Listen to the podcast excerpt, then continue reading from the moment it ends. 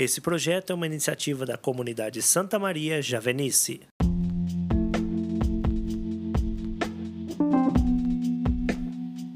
Olá, queridos irmãos e irmãs! Mais uma semana se inicia. Hoje é 3 de maio de 2021. O meu nome é Petri Nogueira. Vamos juntos refletir o Evangelho do dia.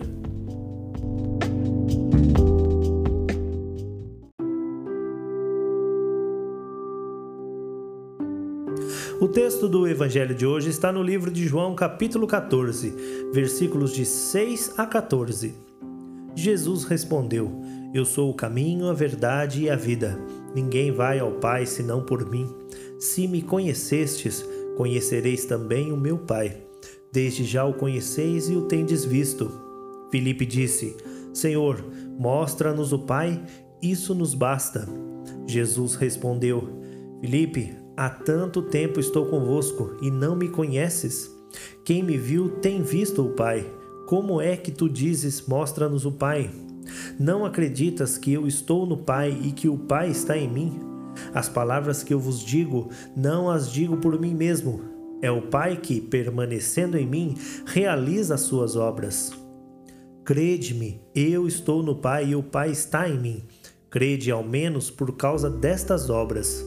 Em verdade, em verdade vos digo: quem crê em mim fará as obras que eu faço e fará ainda maiores do que essas. Pois eu vou para o Pai, e o que pedirdes em meu nome eu o farei, a fim de que o Pai seja glorificado no Filho. Se pedirdes algo em meu nome, eu o farei.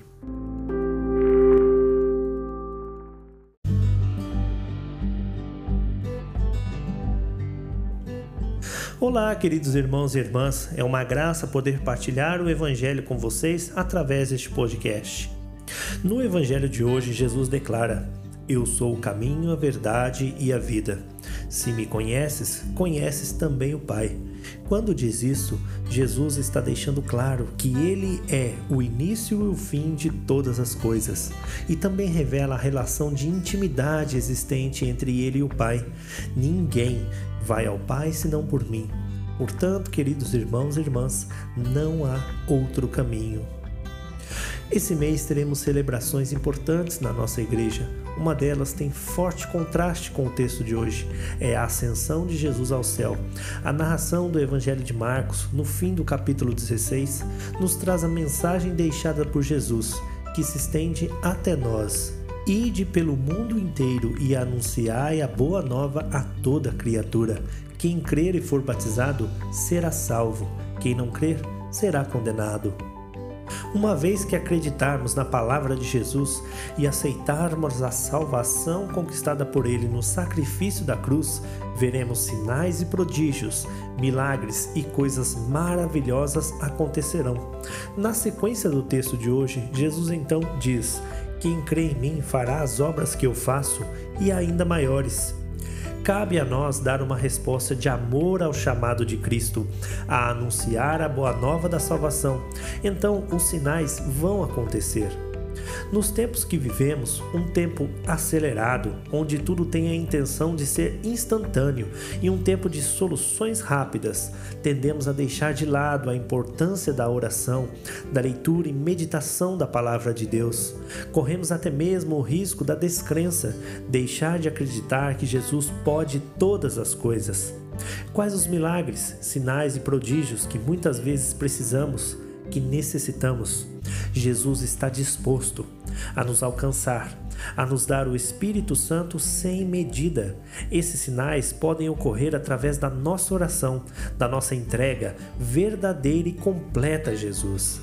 Ele deixa apenas um alerta que tudo será feito por Ele, através dele, para glorificar o Pai, não para nossa honra, não para nossa exaltação. Queridos irmãos e irmãs, não limitemos a graça de Deus em nossa vida, a ação de Deus em nosso favor e em nosso socorro. Confiemos tudo nas mãos dele e que possamos dar uma resposta ao chamado de Jesus que ele faz a nós.